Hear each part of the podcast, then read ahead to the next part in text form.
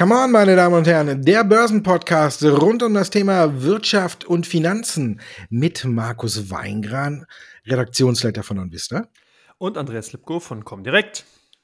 Ist dir auch schwindelig? Also mir ist schwindelig. Ich habe äh, mir äh, die Wall Street angeguckt diese Woche und äh, bis auf den Dow, muss man ja sagen, der S&P 500 und die Nasdaq vor der Berichtssaison schon. Das ist ja das, was man in Anführungszeichen setzen muss. Vor der Berichtssaison im Höhenrausch. Geht das wirklich gut?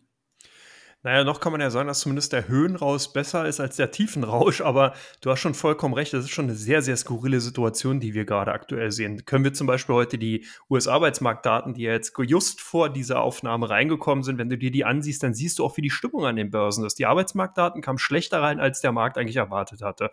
Jetzt würde jeder unbedarfte oder beziehungsweise Neubörsianer denken, hm, ist vielleicht schlecht für die Börsen, es kommen schlechte Konjunkturdaten rein, also müssten die Kurse ja nach unten gehen. Tun sie aber nicht. Warum nicht?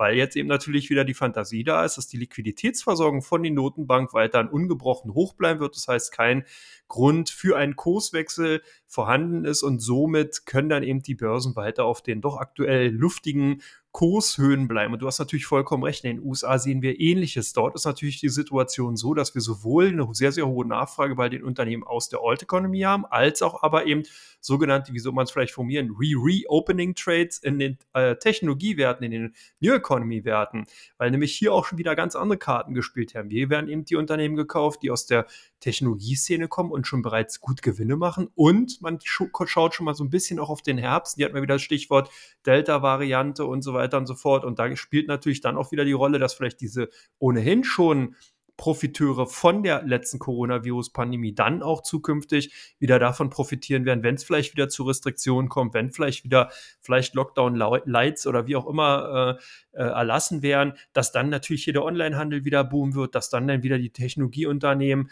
die zum Beispiel äh, Videokonferenzsysteme und so weiter anbieten, die dann wieder davon profitieren können. Also man merkt schon, insgesamt ist die Lage oder die Stimmung weiterhin eher so, dass man eben hier auf Branchen setzt, die eben auf der einen Seite Profiteur von dieser Sondersituation an sich sind, als auch setzt man natürlich weiterhin darauf, dass die Liquiditätsströme in den Märkten vorhanden bleiben. Von daher denke ich schon, ja, schwindelig kann einem da schon werden und aber die Beruhigungspille kommt doch weiterhin erstmal von den Notenbanken oder wie siehst du es? Ja, vielleicht muss man komplett umdenken. Du hast es ja schon gesagt, in Bezug auf äh, den Arbeitsmarkt. Ne? Da sind äh, schlechte Daten gut und gute Daten schlecht, weil man da ja eben äh, die weitere Handlung oder den weiteren Kurs der äh, amerikanischen Notenbank abliest. Aber vielleicht muss man auch bei den Aktien jetzt umdenken. Wenn ich mir jetzt die ersten Zahlen angucke und die Reaktion darauf, dann wird mir auch schon wieder schwindelig. Denn ähm, wenn wir uns das angucken, ähm, gestern, also am Donnerstag, Micron Technology mit Zahlen, äh, Aktie, die Zahlen waren gut, die Zahlen waren wirklich super. Und ich habe mir dann äh, am Morgen die Zahlen angeguckt. Dann habe ich gedacht, ja, hört sich gut an, sieht gut aus. Ähm, Aktie ist auch niedrig bewertet und wenn man guckt, einen geschätzten KGV im kommenden Jahr von sieben und das für eine Aktie aus der Halbleiterbranche, super, hat mir alles gefallen und dann habe ich gedacht, hm, hoffentlich läuft die Aktie jetzt nicht davon und guckt drauf, minus fünf Prozent. Und äh, gleiche Spielchen haben wir auch gesehen äh, bei Walgreens Boot Alliance, äh, die weltweit größte Apothekenkette. Äh, die haben auch super Zahlen geliefert, sowohl Umsatz und Gewinn über den Erwartungen und haben obendrein noch die Prognose angehoben. Und die Aktie ist sieben Prozent gefallen nach den Zahlen. Ähm, vielleicht müssen wir jetzt gucken oder sehen, dass äh, erstmal jetzt einige gute Zahlen tatsächlich zum Ausstieg nutzen und nicht, dass sie die Aktien weiter nach oben treiben. Wir haben ja jetzt aber auch äh, diesen äh, Wettlauf wieder gesehen, natürlich durch die üblichen Verdächtigen. Facebook hat einen äh, Gerichtsstreit gewonnen, äh, wo der darauf angelegt war, dass man eventuell äh, Instagram und WhatsApp aus dem Konzern ausgliedern sollte. Da ist ja geklagt worden wegen äh, Monopol und da hat das Gericht erstmal gesagt, nein, äh, hier wurde nicht bewiesen, dass Facebook im Bereich Social Media äh, ein Monopol hat und das hat ja die Aktie von Facebook wieder sieben Prozent nach oben schießen lassen und dann ist ja dieser Wahnsinn an der Nasdaq wieder losgegangen. Aber er wird ja auch in erster Linie wieder von den üblichen Verdächtigen getragen. Eine Microsoft hat ein gutes, äh, eine gute Kooperation neu abgeschlossen mit AT&T. Die bringen jetzt ihr 5G-Kerngeschäft in die Cloud von Microsoft, also zu Azure und wenn da rechnet man ja damit, dass das äh, Umsatzpotenzial im Jahr schon in Milliarden, also Minimum eine Milliarde, aber auch nicht viel mehr äh, sein soll. Da kann man auch sehen, ähm, die Unternehmen können tatsächlich weiter wachsen. Aber trotzdem haben mich jetzt die ersten äh, Zahlen ein wenig erschreckt. Nächste Woche geht's ja richtig los und dann kommen wir äh, hier ja auch richtig rein. Aber vielleicht müssen wir auch hier umdenken. Hier ist dann gute Zahlen sind gut für den Ausstieg und die Aktie äh, fällt erstmal. Ich glaube zwar nicht, dass es bei äh, Microsoft und so äh, auch der Fall ist, aber äh, hier muss man auch sagen, äh, hier ist sehe ich die Gefahr aktuell auch ein wenig größer, dass wir durch die Zahlen trotzdem eine Korrektur sehen, weil wenn man sich mal anguckt, äh, ich habe mir heute mal den Scherz gemacht und bei einigen Aktien äh, mir den Abstand zur 200-Tage-Linie angeschaut und äh, zum Beispiel bei Microsoft war er noch nie so groß wie jetzt. Also im Grunde genommen schreit alles schon vor der Quartalsberichtssaison nach einer Korrektur und vielleicht müssen wir uns tatsächlich darauf einstellen, dass gute Zahlen dann auch die Korrektur auslösen, ähm, weil dann eben einige sagen, ja, auf dem Niveau mit den guten Zahlen, da verkaufe ich einfach mal. Und ja, vielleicht ist hier auch so ein kleines Umdenken notwendig. Bei den Arbeitsmarktdaten muss man ja schon quasi querdenken und äh, vielleicht müssen wir es bei den, in der Berichtssaison jetzt auch. Der Leitindex, der hierzulande, der sich äh, auch DAX nennt, ähm, der ist weiter unschlüssig. Ne? Wenn wir ja wieder in der Wall Street äh, Rekordjagd sehen, äh, geht's bei uns eher genüsslich weiter, sage ich mal. Der DAX ist nicht so in Rekordlaunenstimmung, drückt sich so ein bisschen, äh, ich würde sagen, die Hälfte hat äh, dein Bärenfell an und die andere Hälfte rennt mit meinen Bullenhörnern rum. Und äh, meinst du, da wechselt jetzt noch einer das Lager?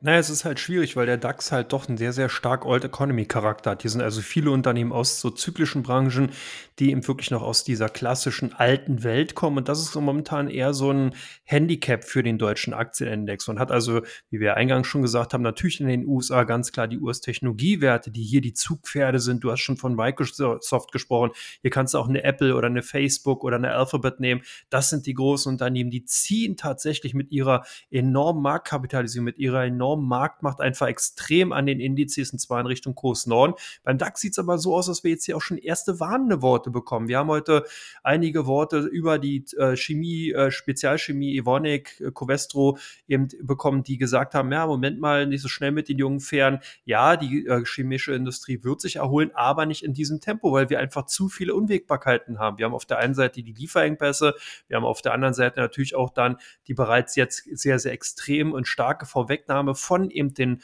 optimistischen Ausblicken eben für die kommenden Quartale. Und das ist alles eingepreist. Jetzt muss man erstmal sehen, ob die Unternehmen überhaupt auch liefern können. Ich vermute auch, dass wir ähnliches sehen werden in dem Automotive-Sektor, wo ja auch bereits schon sehr, sehr viel eingepreist ist, wo Volkswagen Daimler wirklich sehr, sehr stark performt haben und wo einfach eine Korrektur durchaus auch im Haus stehen kann, also von oder vor dem Haus stehen kann. Von daher ist, denke ich mal, erstmal 15.700 für den DAX wirklich eine Ansage und es kann, man kann froh sein, wenn dieser Kursbereich zumindest erstmal gehalten werden kann.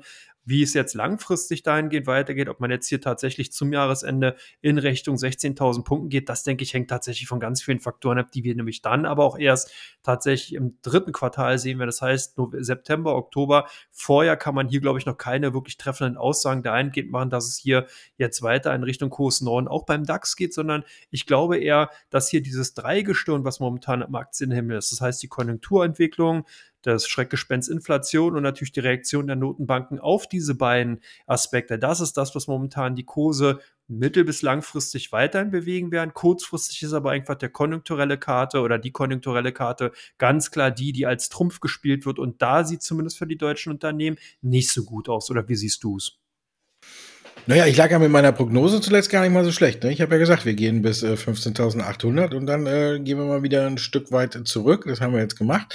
Ähm, ja, ich muss allerdings sagen, wenn ich jetzt so vergleiche und äh, mich einer fragt, würdest du eine, eine Apple oder würdest du äh, eine BASF oder eine Covestro kaufen von den Aussichten her, muss ich ganz ehrlich sagen, wenn man jetzt sich die Charts anguckt, würde ich tatsächlich äh, immer mal wieder sagen, ich würde lieber die BASF nehmen äh, auf längere Sicht und äh, hoffen, dass die sich erholt. Und wenn die Zahlen wieder passen und die haben ja schon eine Prognoseerhöhung gesehen, äh, dass vielleicht doch ein Stück weit noch mehr eingepreist wird und ähm, die sich dann äh, auch Luft nach oben hat, noch zu ihrem Allzeithoch, weil ich ja, weiß, zum einen tun sich viele Anleger auch schwer, äh, auf Allzeithoch jetzt zu kaufen, obwohl man ja sagt, ne, charttechnisch ist ja ein Kaufsignal, wenn die Aktie auf ein neues Allzeithoch springt. Haben wir gerade ja auch bei Adidas, äh, sehen wir das ja im Moment, die versucht ja gerade da oben auf ein neues Allzeithoch rauszugehen. Ähm, deswegen weiß ich nicht, was mich äh, ja nicht gestört hat, aber was mir jetzt auch noch aufgefallen ist, weil du eben die ganzen äh, Aktien angesprochen hast. Äh, Apple hat mir ja mittlerweile einen Börsenwert von über 2 Trillion, wie die Amerikaner sagen, und äh, wir sagen äh, 2 Billionen Dollar. Ähm, jetzt ist Microsoft hinterhergesprungen. Facebook hat die Marke von äh, einer Trillion oder One Billion, wie man es nennen möchte, äh, umgekehrt, One Trillion, eine Billion geknackt und es stört niemand mehr. Wenn wir uns mal überlegen, wie die Leute bei äh, Tesla oder so auf den Bewertungen rumgehackt haben und gesagt haben, viel zu hoch. Jetzt auf einmal scheint es wirklich komplett normal zu sein. Ich habe auch schon gelesen, äh, viele sagen, äh, Amazon wird auch als nächstes jetzt äh, die Two Trillion Marke knacken und dann müssten sie auch raus auf ein neues Allzeithoch. Ich finde so vom Chart her gesehen ist der DAX attraktiver, weil da noch in vielen Werten Luft nach oben ist. Aber ja, wie du schon sagst, wir haben diese ganzen Probleme, die du angeführt hast. Der Deutsche an sich ist ja auch vorsichtiger und mm, auch wenn wir viele neue Anleger gesehen haben, muss ich sagen, der DAX ist ja nach wie vor auch in ausländischer Hand. Und äh, ich glaube, ähm, zum Großteil, sagen wir mal zu, zumindest. Und ich glaube, dass die natürlich äh, jetzt wieder den Run in Amerika eher ausnutzen, anstatt zu sagen, okay, wir gehen auch verstärkt weiter in den deutschen Markt. Und deswegen tritt der DAX so ein auf der Stelle und die US-Indizes laufen. Ähm, ich glaube aber, wenn wir in der, an der Nasdaq wieder, haben wir ja auch gesehen, ne, sobald es in den USA wieder ein Stück weit schlechter läuft, ist der DAX auf einmal wieder gegangen. Kann ja auch sein, dass das Kapital dann kurzfristig wieder hier reinfließt und äh, dass der DAX dann wieder nach oben geht. Ich finde, in den USA schreit alles förmlich nach einer Korrektur, aber man weiß halt eben nicht wann. Also zumindestens habe ich noch anderthalb Bullenhörner auf, dass es äh, weiter in, in, in ganz kleinen Schritten nach oben geht und das ist so eigentlich ganz gut. Wo es kräftiger nach oben gehen könnte, ist die gute Frage. Ähm, bei den Banken. Die Fed hat ja ihren Stresstest gemacht und jetzt ist eigentlich klar, ähm, sie dürfen wieder. Das heißt, sie dürfen eine Dividende ausschütten und sie dürfen wieder Aktienrückkäufe machen. Ähm, JP Morgan, glaube ich, war es, die direkt gesagt haben, ja, wir verdoppeln unsere Quartalsdividende und hauen uns raus. Hat der Aktie gut getan. Äh, ist das jetzt für dich auch äh, ein Argument, neuer Schwung für die Branche? Ähm, ja, ich denke schon. Ich will noch mal kurz zu der vorherigen Frage noch mal ein Vergleichnis oder ein Gleichnis mit anbringen, weil mir das in den letzten Tagen auch über den Weg gelaufen ist. Du hast auch bereits gesagt, Apple über 2 Billionen, Microsoft über 2 Billionen. Das Bruttoinlandsprodukt von Italien im letzten Jahr betrug 1,8 Billionen und von Frankreich 2,5. Das heißt, beide US-Unternehmen sind mittlerweile so stark kapitalisiert wie das Bruttoinland, die gesamte Wirtschaftsleistung von Frankreich und Italien. Das vielleicht nur mal so als kleiner Denkansatz für das Wochenende. Ansonsten ich, äh, auch gesehen. Ansonsten gehen wir jetzt mal auf die US-Banken ein. Genau, es war ganz interessant. Die äh, Fed hat sozusagen hier den Belastungscheck bei den US-Bankenhäusern gemacht und hat halt gesagt, ja, sie dürfen wieder uneingeschränkt Dividenden ausschütten und eigene Aktien zurückkaufen. Aber wenn man sich eigentlich auch mit den Unternehmen, mit den Bankenbilanzen mal so ein bisschen auch mehr beschäftigt hat, dann hat sich das auch schon abgezeichnet. Die haben in den letzten Jahren wirklich richtig satte Gewinne wieder verzeichnet. Gerade das Investmentbanking, und das ist eben auch die Krux dabei, die hat, das Investmentbanking hat wirklich hier richtig viel Geld in in, bei JP Morgan, Morgan Stanley und Co. reingespült. Teilweise waren ja hier sogar Gewinne, die waren so hoch im Quartal wie die gesamte Marktkapitalisierung der Deutschen Bank. Bei JP Morgan war das, glaube ich, mal der Fall oder bei Goldman Sachs, ich weiß es nicht mehr genau. Und das zeigt natürlich auch, dass hier die Kapitaldecken dieser Häuser einfach ganz, ganz klar aufgepolstert werden konnten. Und dadurch hat sich das natürlich abgezeichnet. Ich finde aber momentan eine Sache wirklich, auf die man achten muss. Und zwar, was mir seit einigen Quartalen wirklich nicht so gut gefällt, ist, dass gerade die äh, Bankenhäuser aus den, äh, aus den USA, die viel mit privaten Krediten zu tun haben, dass die eben hier ihre Risikovorsorgen eben zurückfahren. Und das denke ich mal, könnte ein Problem dahingehend bedeuten, wenn nämlich diese Annahme, die ja damit verbunden ist, dass eben sozusagen alles eitel Sonnenschein ist und die ganzen privaten Konsumenten fleißig ihre Kredite wieder zurückführen werden, Wenn das nicht eintrifft, dann werden wir eben eine ganz durchschlagende Wirkung eben bei den Ergebnissen der Banken sehen und dann bringt es den Aktionären nichts, wenn man vorher vielleicht eine schöne Dividende bekommen hat, wenn die Aktien dann eben auch fleißig zurückgekauft worden ist, aber dann eben auf einmal doch die Kredite, die ausgegeben worden sind, in dieser Form nicht mehr zurückgeführt werden, wie vielleicht angedacht. Also von daher, hier denke ich gerade so bei Bank of America und äh, einigen anderen Banken, die hier relativ groß äh, äh, hier in diesem Geschäft drin sind. Da sollte man nochmal ein Auge drauf haben. Citigroup hat ähnlich auch gehandelt. Also von daher alle, die nicht so ganz stark und nur im Investmentbanking unterwegs sind, da sieht man eben genau diese Tendenz. Ansonsten ist natürlich insgesamt auch interessant, die deutschen Häuser fahren ihre Investmentbanking-Aktivitäten zurück, aber obwohl ja hier gerade in den letzten Quartalen richtig Gewinn gemacht worden ist, Deutsche Bank, Commerzbank haben ja eben hier gute Gewinne gemacht, aber trotzdem will man sich davon loseisen. Also es wird sich zeigen, ob das die richtige Strategie ist. Für die US-Banken auf jeden Fall, zumindest was die Investmentbanken Marken angeht, sehe ich es ähnlich wie du. Da kann man, glaube ich, sagen, feuerfrei, oder? Ja, ich würde auch sagen, solange wir in, in den äh, US-Indizes äh, weiter neue Rekorde sehen, glaube ich, dass zumindest die großen Investment-Banking oder Banker ähm, davon profitieren werden. Ja, ähm, Bank of America hat sich noch nicht dazu geäußert, ob es eine höhere Dividende gibt oder ob sie Aktienrückkäufe machen. Deswegen ist die auch an dem Tag nicht so mitgezogen, als äh, die Nachricht kam jetzt äh, zu Beginn der Woche. Ähm, ich glaube, man muss ein Stück weit selektieren. Jetzt könnte man auf der anderen Seite wieder anführen. Klar, wenn äh, das Tapering zurückgefahren wird, wenn die Zinsfantasie wieder aufkeimt, dann ist natürlich äh, die US, äh, die Bank of America einer der ganz großen Profiteure. Insgesamt sind sie aber auch schon alle wieder hervorragend gelaufen. Da brauchen wir auch nicht drüber sprechen. Aber ich glaube, man muss ein wenig differenzieren, wer jetzt äh, große Investmentbanker hat und äh, da die dürften mit Sicherheit, da dürften die Gewinne wieder sprudeln. Ja, wir sind ja schon fast nächste Woche äh, schlauer und äh, dann können wir gucken, wie das Ganze weitergeht. Dann sind wir schon schlauer. Vielleicht äh, sind die Zahlen ja wieder so bombastisch und dann brauchen wir, sprechen die für sich. Aber wir warten ab. Und wir warten aber nicht ab mit dem Podcast, nämlich da kommen wir zu Teil 2.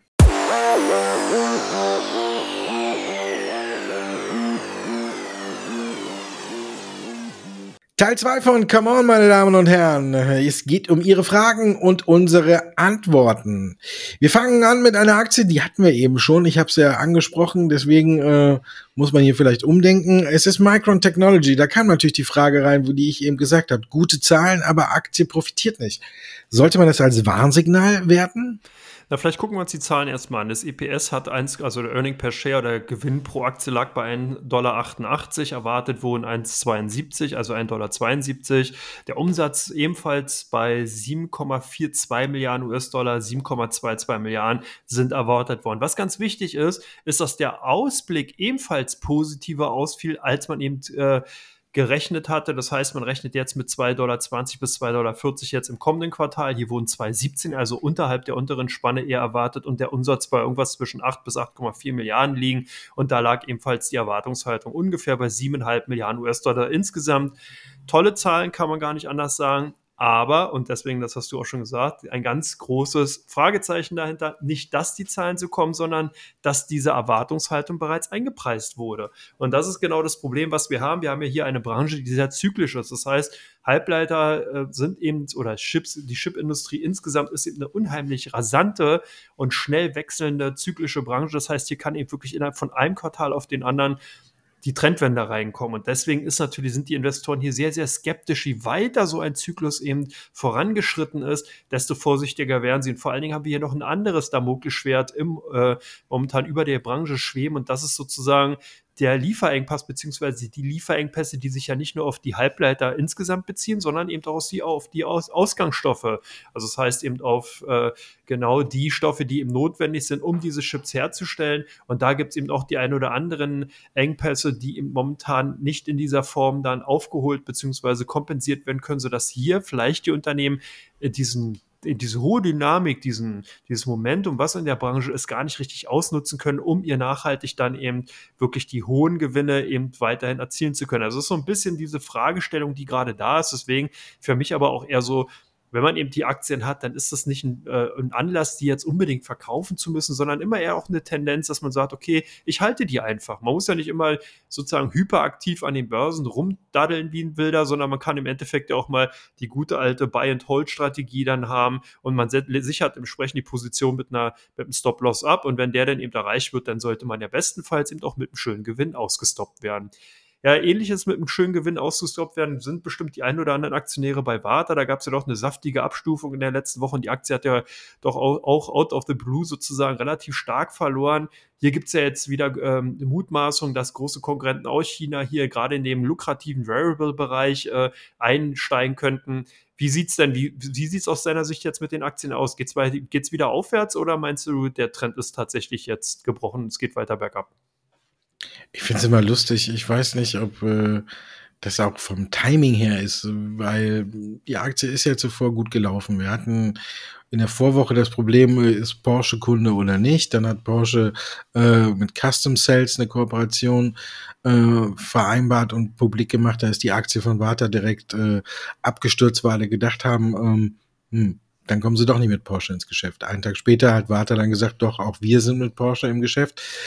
Und ähm, dann ist die Aktie wieder nach oben gegangen. Seitdem ist sie dann äh, gut äh, noch über die Woche gekommen, ist weiter nach oben ge, äh, gezogen und dann kommt äh, ja William Mackey kommt dann um die Ecke vom Investmenthaus Kepler Chevreux oder Chevreux ähm, und sagt, er hat herausgefunden äh, in den neuen Kopfhörern von Apple Beats Studio Buds Ja, so heißen die. Es schnurlose ähm, Kopfhörer, aber nicht so, wie man sie von Apple kennt, wie die, wie die AirPods, äh, sondern, sondern äh, so richtig dicke Dinger, ne, die einem die Ohren äh, dann auch richtig vollhauen. Und da soll angeblich jetzt keine Vata-Batterie mehr drin sein, sondern äh, eine Batterie von der Konkurrenz. Und das hat dann wiederum den stärker werdenden Wettbewerbsdruck aus China untermauert. Ja, aber der ist ja nicht erst seit äh, dem, da, seitdem der einen Kopfhörer aufgeschnitten hat oder ich weiß nicht, aber dass er sich leisten kann, Hut ab, die sind ja ganz schön teuer. Bei, bei den AirPods hat sich ja auch einer die Mühe gemacht und die wirklich zerschnitten, bis er da das kleine Water gesehen hat, äh, weil Apple ja gar nicht äh, sagt, welche Batterien da drin stecken. Also muss er ja einen doppelt oder dreifach so teuren Kopfhörer ja dann auch mal zerschnitten haben oder zumindest muss ihm einer geflüstert haben, ich weiß, dass der Water nicht Water drin ist. Das Problem gibt's ja jetzt schon seit längerer Zeit. Das Problem gibt's aber auch auf allen Märkten, äh, dass natürlich Konkurrenz aus Fernost da ist. Und ähm, dass Apple gerne auf verschiedene Kunden setzt, ist jetzt auch nicht neu. Und ich glaube trotzdem, dass sich die Verkaufszahlen der ganz großen und teuren Kopfhörern in Grenzen halten. Solange äh, Warta nicht aus den AirPods rausfliegt, äh, die meines Erachtens äh, noch gut laufen und sich auch immer noch gut verkaufen, äh, finde ich, ist das auch nicht so schlimm. Dann hat man noch die Fantasie, dass man irgendwann Autobatterien für die Elektroautos herstellt, für Porsche. Vielleicht kommt irgendwann noch äh, ein neuer dazu. Angeblich soll man auch mit AMG verhandeln oder zumindest sind da Leute von Warta gesehen worden. Ähm, das ist alles genügend Fantasie und ja, vielleicht strafen uns die Zahlen wieder Lügen, wenn wir auch gucken. Äh, Warta plant ja gerne immer sehr konservativ. Vielleicht zeigen sie allen die lange Nase und mit den Halbjahreszahlen geht's vielleicht auch äh, wieder ein Stück weit nach oben. Sie haben eine neue Fabrik eröffnet für Variables. Ich finde, bei Warta läuft's einfach rund. Aber es ist immer wieder erstaunlich, äh, wie sich Leute dann von so äh, einer Meinung von einer äh, dann aus der Bahn bringen lassen und die Aktie dann äh, tatsächlich auf Wochensicht hat sie, glaube ich, sechs oder sieben Prozent verloren. Also ich sehe das nicht ganz so schlimm und wenn ich die Aktie hätte, würde ich sie auch noch behalten. Aber ich habe sie nicht. Aber ich würde sie trotzdem halten, wenn ich sie hätte. Ähm, kommen wir zur nächsten Frage. Ähm, und da geht's ja Nordex. Äh, da vermelden die fünf, sechs, gefühlt 43 Aufträge am Stück und dann kommt auf einmal eine Kapitalerhöhung, weil man auch ein bisschen die Kasse aufbessern möchte. Ist da für dich Vorsicht geboten? Na, bei Nordex hatten wir an dieser Stelle auch schon öfters drüber gesprochen, dass da doch einige Kuriositäten äh, im Unternehmen insgesamt oder bei der Bilanz festzustellen sind. Und zwar, du hast bereits gesagt, es kommen immer wieder neue Aufträge, die Umsätze steigen, aber der Gewinn zieht überhaupt nicht mit. Das ist ja schon seit einigen Jahren zu sehen, dass man hier praktisch eine Konstanz bei der Gewinnentwicklung sieht, wo man sich wirklich fragt, was macht das Unternehmen, wenn man ständig den Umsatz sozusagen steigert oder beziehungsweise dann eben immer wieder neue Aufträge hat, aber keine Gewinnsteigerung vorweisen kann.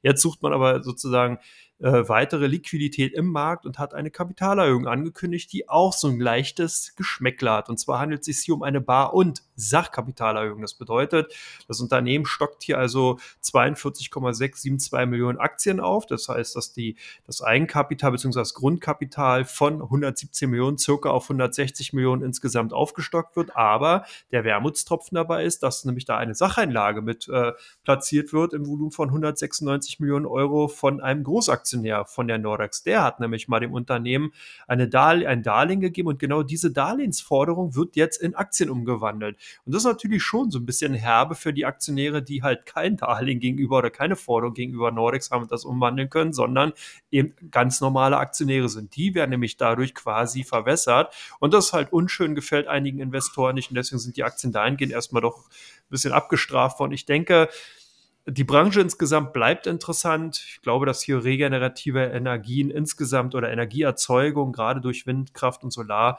ein ganz klares Trendthema bleiben werden. ESG ist ein Thema, das wird in den zwei Jahren nochmal richtig an Schwung gewinnen und hier werden viele Unternehmen davon profitieren. Ich glaube aber, dass es tatsächlich, wenn man eben wirklich was Konservativeres sucht, was in Anführungsstrichen sicheres, wenn man sowas überhaupt an den Börsen gibt oder an den Aktienmärkten, dann eher in Richtung der Konkurrenz, der größeren Konkurrenz von Nordex gehen sollte, weil man hier eben wirklich auch die Entwicklung beim Umsatz und im Gewinn wesentlich besser aus meiner Sicht heraus sieht als bei Nordex an sich. Aber gut, das muss halt jeder selber wissen. Ich kann zumindest nachvollziehen, dass zumindest erstmal die Nachricht sauer aufgestoßen ist und dass hier doch der eine oder andere erstmal seine blutige Nase eingezogen hat und erstmal, glaube ich, nichts mehr von den Aktien wissen will. Aber wel welcher Gewinn wird denn verwässert? Ja, okay. Die paar Cent, ja. Darauf kommt es dann auch nicht mehr an. Guter Einwand. Ja, ähnlich sah es ja auch bei CureVac aus. Da gab es ja auch einige äh, nicht so schöne Nachrichten. Endgültige Ergebnisse sind draußen äh, eigentlich auch nicht besser, als was man vorher angekündigt hat. Ist es aus deiner Sicht heraus eine Chance, jetzt wieder in dem Unternehmen zu investieren? Ich bin da so zwiegespalten. Auf der einen Seite ja, auf der anderen Seite glaube ich, muss man aber trotzdem äh, noch äh, ein wenig äh, Zeit ins Land gehen lassen. Ich habe immer bei, bei Mahlzeit zum Beispiel gewarnt und habe gesagt, reduziert mir eine CureVac, eine Moderna oder auch eine BioNTech nicht auf, nicht alleine auf den Impfstoff. Ah, ja, und äh, die sind auch ja auch noch in anderen Bereichen tätig. Und äh, da wird man in, in der Zukunft auch noch von sich reden machen. Ähm, jetzt ist aber die Frage, muss man tatsächlich äh, den Impfstoff bei CureVac rausrechnen und was bedeutet das äh, dann im Vergleich zur Konkurrenz, wenn wir jetzt sehen, dass äh, Moderna und äh, BioNTech das keine nehmen, also dass die einfach besser ankommen, dass Jens Spahn damit nicht mehr äh, oder eben nicht mehr mit CureVac plant, aber der Vorstandsvorsitzende sagt, wir rechnen trotzdem noch damit, dass die EMA also die Europäische Gesundheitsbehörde äh, unseren Impfstoff zulässt, trotz äh, oder nur mit einer Wirksamkeit von 48 Prozent. Die Aktie hat es natürlich nochmal nach unten gebröselt, weil man gedacht hat, dass das endgültige Ergebnis eventuell dann doch ein Stück besser war. Da hatten einige drauf spekuliert, die sind dann wieder auf dem falschen Fuß erwischt worden. Unterm Strich muss man sagen, CureVac finde ich dürfte auch weiterhin vielleicht in anderen Gebieten äh, gut äh, unterwegs sein. Ich glaube, der Impfstoff ist für CureVac einfach, ähm, sage ich mal, eine Etappe zu früh gekommen oder man hat sich äh, nicht so clever angestellt wie Biontech. Das hatten wir ja auch schon mal besprochen, dass Biontech eben früh sich einen Riesenpartner gesucht hat mit Pfizer, der Erfahrung damit hat, wie man Impfstoffe entwickelt, wie man Impfstoffe an den Markt bringt und hat auch äh, direkt investiert und alles da dran gesetzt, hier einen guten Impfstoff zu liefern. Und das hat man geschafft. Moderna hatte vorher auch schon Erfahrung und hat das auch durchgezogen. Und CureVac hat sich eben die Partner zu spät geholt. Ich glaube, auf lange Sicht ist es immer noch ähm, eine Chance. Aber jetzt dürfte die Aktie erstmal ziemlich volatil sein. Wie gesagt, einige hatten darauf spekuliert, dass der Impfstoff vielleicht doch noch eine höhere Wirksamkeit hat. Das ist jetzt nicht gegeben.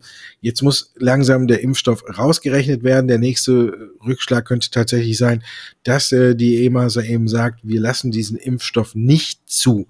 Und wenn ich es richtig in Erinnerung habe, hat äh, CureVac sogar die Vermarktungsrechte, aber ich glaube, äh, da brauchen wir dann auch nicht mehr drüber reden, äh, für die USA ähm, an Bayer abgetreten, aber ich glaube auch nicht, dass die FDA den Impfstoff zulassen wird. Die haben da, glaube ich, noch andere in petto, die besser laufen. Also ähm, ja, dann bleiben quasi das nee, das sage ich auch nicht, das finde ich nämlich äh, haarsträubend, was er da gesagt hat, äh, wo man den Impfstoff dann noch hin tun könnte. Also ich würde sagen, man muss hier erstmal wirklich warten, bis sich der Rauch gelegt hat. Sollte die europäische Gesundheitsbehörde sagen, nein, wir lassen ihn nicht zu, müssen sie sich halt woanders bewerben, ob er da zugelassen wird. Und ähm, ja, das könnte nochmal ein Nackenschlag sein. Ich glaube, man sollte jetzt ein, zwei Monate mal ins Land gehen lassen und dann die Aktie wieder neu bewerten. Also für mich ist man zurzeit am Seitenrand äh, besser aufgehoben. Da, wo die Deutschen jetzt auch bei der EM stehen. Shop-Apotheke. Eigentlich sollte gestern in Deutschland das E-Rezept eingeführt werden. Ja, aber Pustekuchen gibt's noch gar nicht. Sind das jetzt trübere Aussichten? Ja, zumindest ist es erstmal ein Hammer oder ein Hemmschuh oder ein Hammer, wie man es auch immer will, für Shop Apotheke, aber auch für Zerrose Group, die ja bekanntlich die Holding von Doc Morris, also die Muttergesellschaft von der Doc Morris Gesellschaft äh, ist.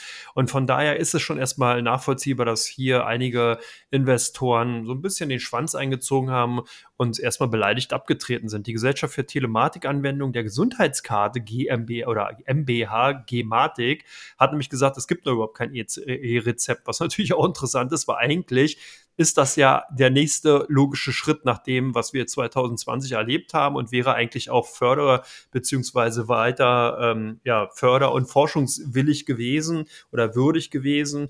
Von daher muss man jetzt sehen, wann denn endlich dieses E-Rezept kommt, weil das ist wirklich im Endeffekt das große Gadget beziehungsweise das große Ding für beide Gesellschaften, für Shop Apotheke und für Rose Group, weil im Endeffekt ist es halt so, dass genau diese Rezept- oder die verschreibungspflichtigen Medikamente, da liegt das große Geld, das ist der große Markt. Die rezeptfreien, da liegen die Markteintrittsbarrieren doch relativ gering, sodass man hier eigentlich mit allen möglichen anderen größeren Online-Händlern zu tun hat, die relativ schnell rein können. Aber eben bei dem im Bereich der verschreibungspflichtigen Medikamente und Präparate sieht es halt ganz anders aus. Deswegen, ich würde die Aktien aber trotzdem erstmal zumindest auf der Watchlist behalten. Ich glaube einfach, dass hier äh, langfristig, wenn denn eben dieses AIDS-Rezept endlich dann kommen sollte und endlich lanciert wird, dann eben auch wieder die Aktien davon profitieren würden. Schade eigentlich, weil das wäre auch mal ein Zeichen gewesen, wo eben auch mal Deutschland hätte zeigen können, ja, wir verstehen Digitalisierung, aber irgendwie klappt es halt auch nicht bei der EM, so halt auch nicht mit der Digitalisierung in Deutschland.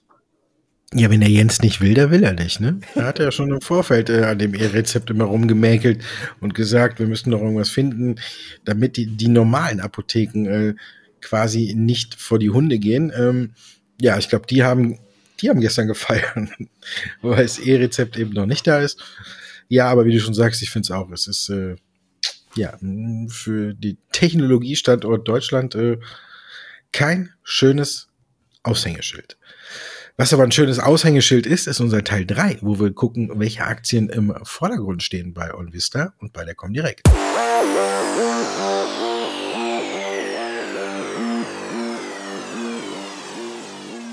Come on, Teil 3, meine Damen und Herren. Wir gucken auf die Aktien, die ein hohes Handelsvolumen bei der Comdirect haben und die auffällig oft besucht werden, die Seiten bei OnVista. Wir fangen an mit der Deutschen Post AG. Äh, Sky is the Limit wird bei euch weiter gekauft? Ja, äh, Deutsche Post ganz klar im Fokus. Hier haben sich jetzt ein paar Analysten zu Worte gemeldet und haben eben auch noch warme Worte für das Unternehmen, für ein Investment in den Aktien gefunden. Man sieht hier also weitergehenden Boom in dem durch den Onlinehandel, eben auch im operativen Geschäft des Logistikers Deutsche Post AG und somit sind die Aktien bei uns auch stark gesucht gewesen. Bei Jinko Solar, da haben bestimmt eure äh, Besucher auch ganz stark nach Nachrichten gesucht, oder? Ja, es gab die Zahlen vergangene Woche und das hat dann sich noch bis in die neue Woche reingezogen. Ich persönlich bin ja kein großer Fan von der Aktie. Wenn man sich den Chartverlauf anguckt, ist die mir einfach äh, zu sprunghaft. Äh, so ähnlich äh, sehen wir es ja auch bei Nordex. Die haben ja auch immer das Talent, nach guten, äh, vielen Aufträgen sich rumzudrehen und mit dem Poppers äh, den äh, Kurs wieder einzureißen. Ähm, bei Jinko Solar war die kleine Überraschung, dass man eben doch schwarze Zahlen hatte. Man war ja zuletzt in die Verlustzone gerutscht im Quartal. Jetzt hat man wieder ein Quartal mit minimalen Gewinn erwirtschaftet. Das hat die Aktie direkt an dem Tag noch über 13 Prozent äh, in die Höhe schnellen lassen. Bei uns wurde natürlich geguckt, wie gesagt, ja, wer das Risiko liebt und wer gerne auf äh, gerne heiß heiß zockt, der kann sich eventuell das Ding angucken. Ich bin kein Fan davon, aber ich brauchte halt heute auch nebenbei ganz gesagt auch eine Aktie, die mit J anfängt.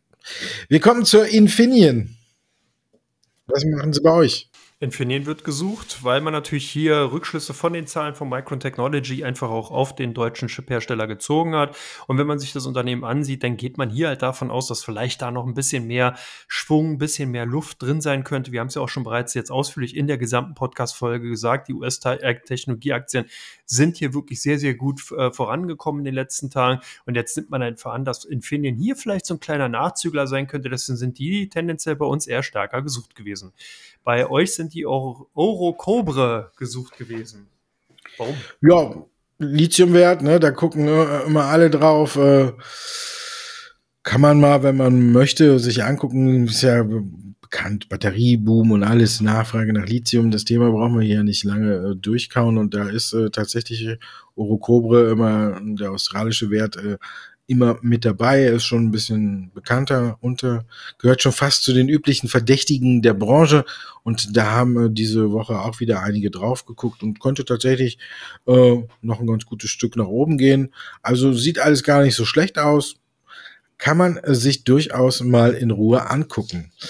Ja, mein Lieblingswert hast du heute mitgebracht. Ich bin ja Wasserstoff-Fan und gucke mir ja viel davon an. Und äh, ja, ich habe schon äh, kein gutes Haar an Clean Power Capital gelassen und äh, Power Tap Hydrogen Capital, wo sie hier umbenannt haben. Komischerweise, wo die Aktie wieder Richtung äh, unter ein Euro ging oder im absteigenden Ast war, hat man sich umbenannt.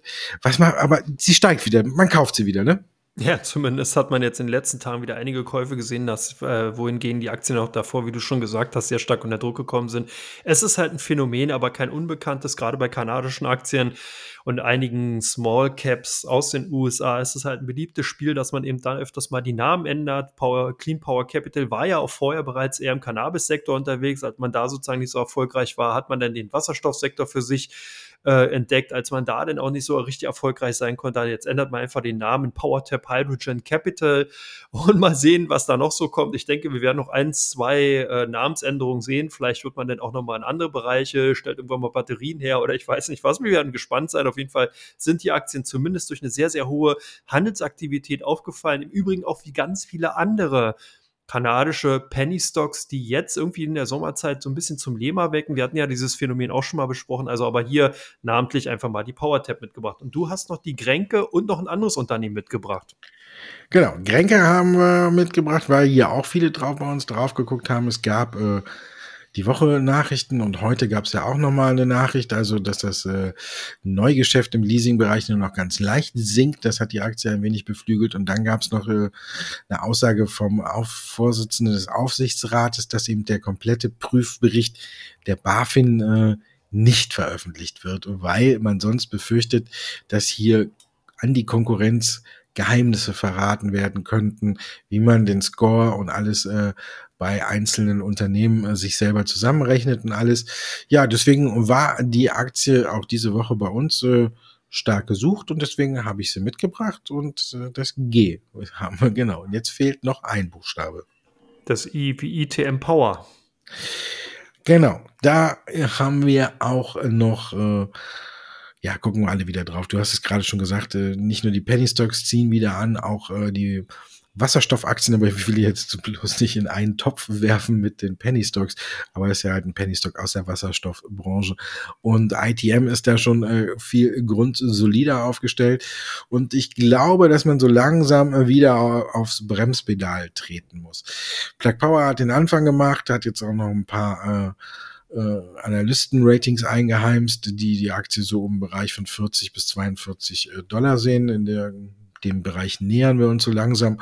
Und ITM ist auch wieder angesprungen. Einige sind jetzt im quasi im Sog oder wie ja im Sog von äh, Plug Power mit angesprungen. ITM gehört auch dazu. Die haben auch noch ein Stück Luft nach oben, aber ich glaube, langsam wird die Luft auch mal wieder ein Stück dünner für Neueinstiege. Deswegen gehen wir oder gehe ich langsam dazu über zu sagen, äh, Wasserstoffaktien sind jetzt erstmal wieder nur noch äh, Halte Position, wo man sich äh, die Gewinne laufen lassen kann, wenn sie dann noch kommen und aber auch äh, ganz gut absichern sollte, denn irgendwann kommen wir wieder die Disku in die Diskussion, dass die Bewertungen einfach zu hoch sind. Aber aktuell ist alles noch ruhig und man kann laufen lassen, aber ich bin nicht mehr der Meinung, dass man unbedingt noch hinterher springen muss. Ja, damit sind wir halt durch. Aber du hast ja, was hast du denn für schickes Wort mitgebracht? Hast du nicht erkannt? Ja, doch, aber ich will, dass du es sagst. du willst sie nicht nennen? Ich verabschiede mich heute vom Bundestrainer. Jinko Solar, Orokobre, Grenke und ITM Power ergibt zusammen Yogi. Also, vielen Dank, Herr Löw, dass Sie Bundestrainer waren. Wir sind ja äh, 83 Milliarden Bundestrainer. Auch ich bin einer davon und äh, ich verabschiede mich und äh, ja, Dankeschön für die schöne Zeit, auch wenn ich mir zum Abschied ein wenig mehr Mut und eine andere Ausstellung gewünscht hätte. Aber jetzt haben wir ja einen neuen. Gucken, was der macht. Das war Mahlzeit für heute. Was ergibt denn bei dir? Deutsche Post, Infineon, Power. Tipp. Tipp. Ja, du bist im Wochenende, ne? Heute Abend schön bei der Fußball-EM, die weitergeht, stellst du dir Chips und einen Dip hin, ne? Ja, so, alles klar. So sieht's aus. So kann man sich auch verraten. ja, Herr Lipko, so sieht's aus. Ja. Ja, für alle, die den Dip gegen ein Bierchen eintauschen, heute Abend spielt ja unter anderem Belgien gegen Italien. Gucke ich mir auch an. Prost und schönes Wochenende. Bis nächste Woche.